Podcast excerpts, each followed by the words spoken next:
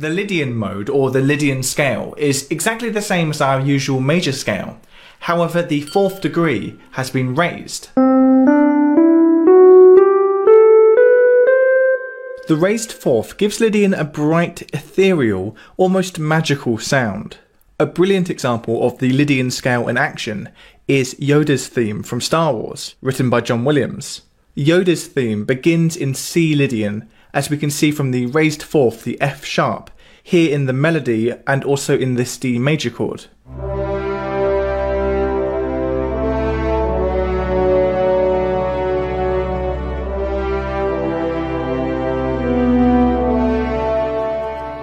Lydian's magical, mystical sound is a perfect fit for Yoda, who is a magical, mystical character. If Yoda's theme was instead in C major, the F sharp would be an F natural, and this D major chord would be a D minor.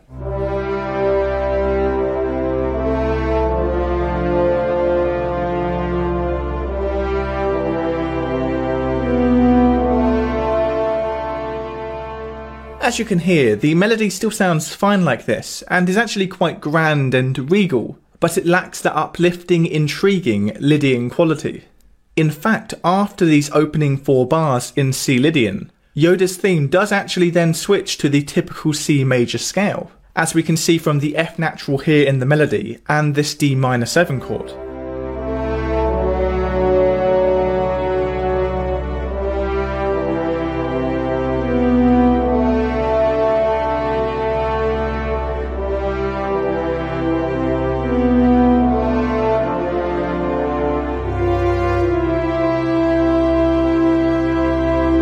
This switch from Lydian to major creates a sense of coming back down to earth, or coming back down to Dagobah.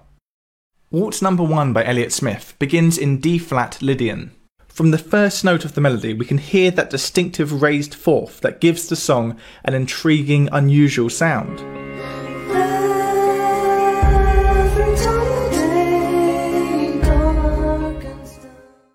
The verse of When We Dance by Sting is in E Lydian, the Lydian sound is introduced by this A sharp note in the melody.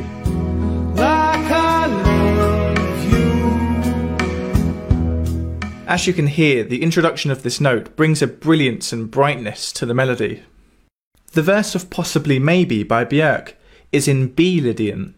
The repeating keyboard arpeggio outlines a B major 7 chord, with Björk's vocal melody introducing the Lydian raised fourth.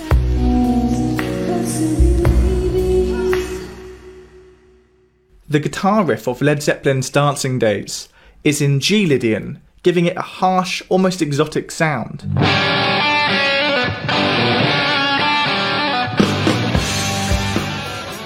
In fact, Zeppelin are sort of using a Lydian blues scale here. The riff is built from the G Lydian scale, but with the occasional addition of this blue note here, the minor third. So it's Lydian, but with a hint of blues. Oceans by Pearl Jam uses two different Lydian scales. After the verse, we enter this section with a C Lydian sound, thanks to the raised fourth in these guitar chords.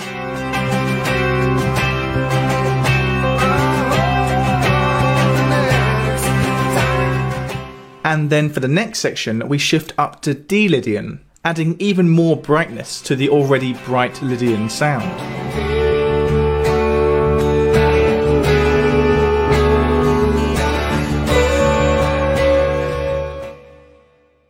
Quite a common Lydian chord progression is 1, the tonic chord, shifting to the major 2 chord.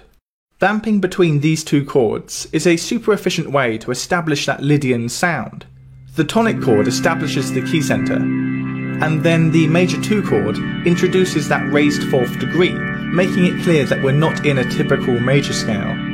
We've already seen this progression at play in Yoda's theme, but there are many other examples that we can look at.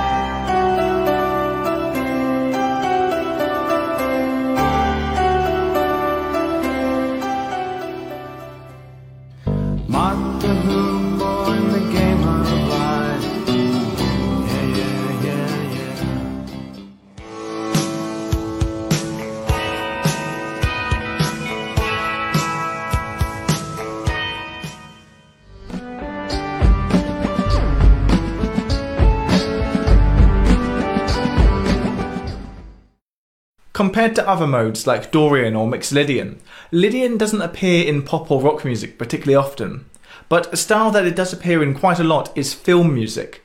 The magical, intriguing, curious sound of the Lydian scale makes it perfect for film scoring. We've already seen Lydian put to use in Yoda's theme, but even if used briefly, we can find Lydian in many other film scores. In Back to the Future, composer Alan Silvestri uses the Lydian mode to create a sense of awe and excitement. At this particular moment in the score, we hear this motif in G Lydian, and then immediately after we hear it again, now transposed up to B flat Lydian, stoking even more excitement into that Lydian sound.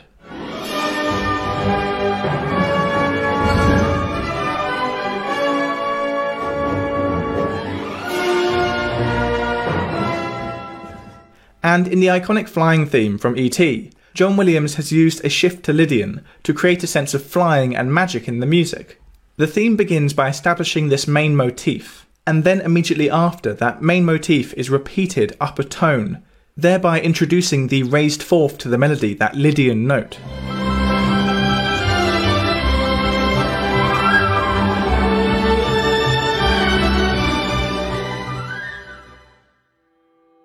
Skoov is a great way to get started on the piano. Skoov is an interactive app that listens to you as you play and gives you feedback, and features a wide library of classic songs. Skoov is also now available on Android as well. Use the link in the description to start your free trial today. As you may have already noticed, songs are rarely written exclusively in the Lydian scale. Songs that do use the Lydian scale will usually only use it for part of the music, and will then move to a different scale for the rest of the music. In fact, every example of Lydian that we've looked at in this video so far has only used it for part of the composition. This is partly because of Lydian's potent, distinctive sound, which can sound quite overwhelming if used excessively. But I think the main reason is when used harmonically, Lydian can be quite an unstable scale. Lydian is a mode, it's the fourth mode of the major scale. So, for example, if we take the notes of G major, but treat the fourth degree as the tonic note, as the root of the scale, we get C Lydian. So the only difference between C Lydian and G major is which note sounds like the tonic note, where we perceive the root, the centre of gravity, to be within the music. And this is where Lydian's instability comes into play. Because modes, by definition, share their notes with a major scale, when we're listening to a modal piece of music, there can always be an element of subjectivity and ambiguity to which note is the tonic note, which note is the root. But this ambiguity of tonic note is particularly common with the Lydian mode. Let's take Here Comes My Gal by Tom Petty as an example. The song starts out in A Lydian with this Lydian vamp between the tonic chord of A and the 2 chord of B major. At this point in the song, A sounds unambiguously like the tonic note. We are in A Lydian.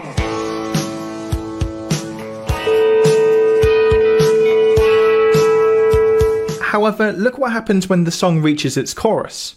We're still using all of the notes of A Lydian, but suddenly it's E that sounds like the tonic note, not A. It sounds like we're now in E major.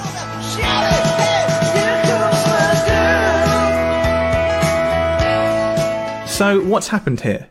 Well, A Lydian and E major both use the exact same notes, as A Lydian is a mode of E major. The only difference between the two scales is that A Lydian treats A as the tonic note, and E major treats E as the tonic note. In Here Comes My Gal, in the verse section, the chords and melody are making A sound like the tonic note, placing us in A Lydian. But when we reach the chorus, the chords and melody are now pointing to E as the tonic note, which shifts our perception of the tonality from A Lydian to E major. The same thing happens in Man on the Moon by REM. The verse establishes C Lydian as the key center.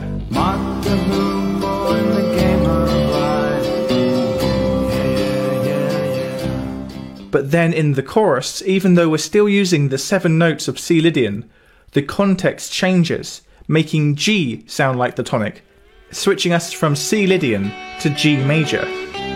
If you believe they put a man on the moon. Now, as I said before, this instability of tonic note occurs in all of the modes to a certain degree, but it is particularly prevalent in Lydian. And this is all because of the placement of Lydian's tritone. Without going into too much detail, the major scale, and by extension all of its modes, has one tritone. And this tritone plays a big part in dictating where and when the scale sounds resolved.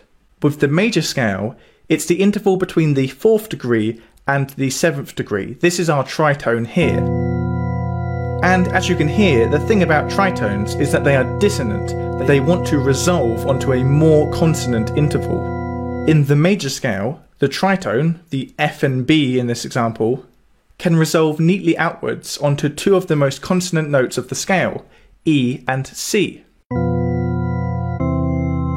And it's this satisfying resolution which makes the major scale so harmonically stable. The neat, tidy resolution of this tritone creates a clear sense of resolution to the tonic chord, effectively telling our ears, look, this is the tonic chord. But in Lydian, the tritone is between its root note and its fourth degree. Now, like I mentioned before, tritones are dissonant, and where our ears want them to resolve to gives us a strong sense of where the tonic chord is, which note is the root of the scale. The most satisfying resolution that we can get in Lydian of this tritone is with the bottom note staying where it is and the top note ascending onto the fifth of the scale, in this case C. And this does a fairly good job of pointing to F major as our tonic chord, but this resolution is certainly not as powerful and conclusive as the tritone resolution in the major scale. The resolution out to C and E will always sound more satisfying than the resolution to just C. And what this means is, if we're in F Lydian and we move from F to C, we may be planning for it to sound like a move from the tonic chord to the fifth chord of the key, 1 to 5, but in practice, it's probably actually going to sound like the F chord was in fact the fourth chord of the key, and the C chord was the tonic chord, the 1 chord. This effectively shatters our Lydian sound and shifts us instead to the more stable major scale sound.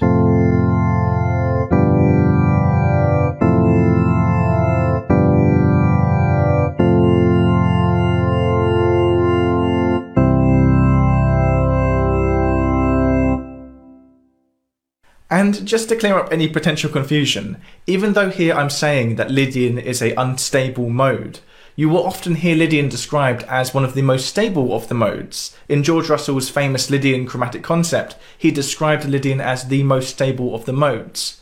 But what he's talking about there is Lydian in a melodic sense, not in a harmonic sense. Now, if that sounds confusing, don't worry, it's a kind of a confusing subject there, but I will probably do a video about George Russell's Lydian chromatic concept at some point. Now, talking of confusion, before the end of this video, I actually want to talk about some misconceptions about Lydian, primarily about songs which are often cited as being Lydian, which are in fact not in the Lydian scale.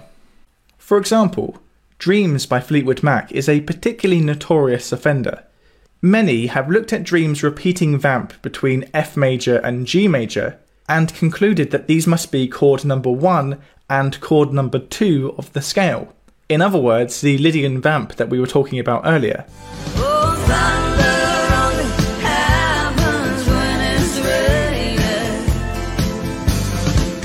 And this would be true, this would place Dreams in F Lydian, if F was the tonic note.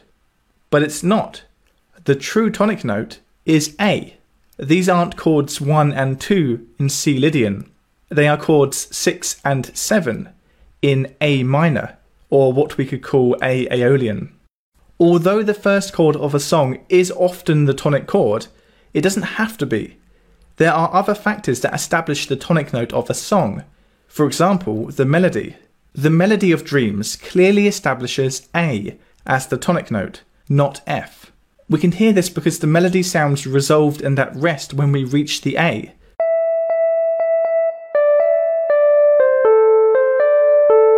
And sounds unresolved and tense on the note F.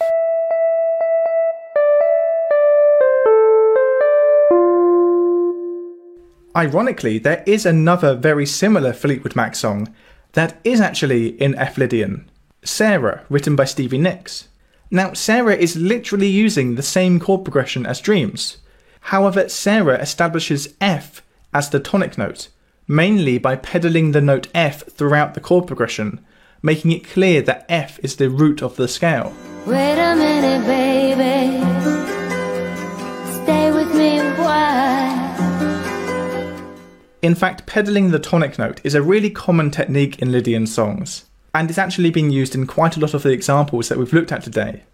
Because Lydian can be so unstable, by continuing to re emphasize the root note underneath every chord, it helps to keep that tonic note unambiguous. Another common point of confusion with Lydian is Lydian dominant. The Simpsons theme, written by Danny Elfman, is often cited as an example of Lydian, due to its prominent raised fourth, its Lydian fourth. But the Simpsons theme is actually using a very similar but related scale, Lydian dominant. Lydian dominant is exactly the same as Lydian, however, it has a lowered seventh degree. And as we can see, when the Simpsons theme reaches its seventh degree, we get the lowered seventh degree of Lydian dominant, not the unaltered seventh degree of Lydian.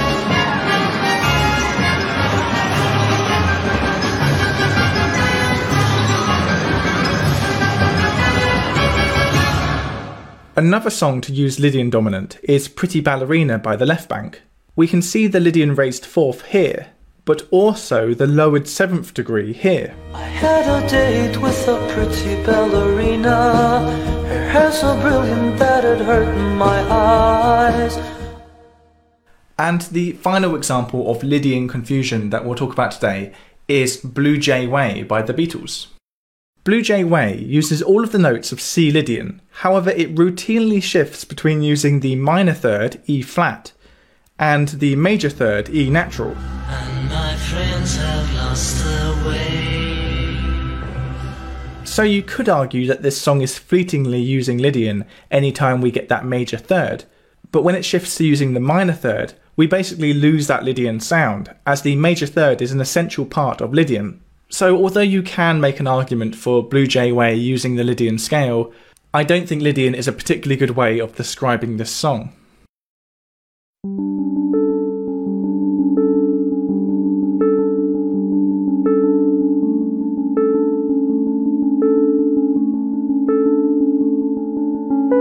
As I mentioned earlier, music is rarely written exclusively using the Lydian scale. So naturally, I decided to end this video with this piece that I've written that stays exclusively within the G Lydian scale.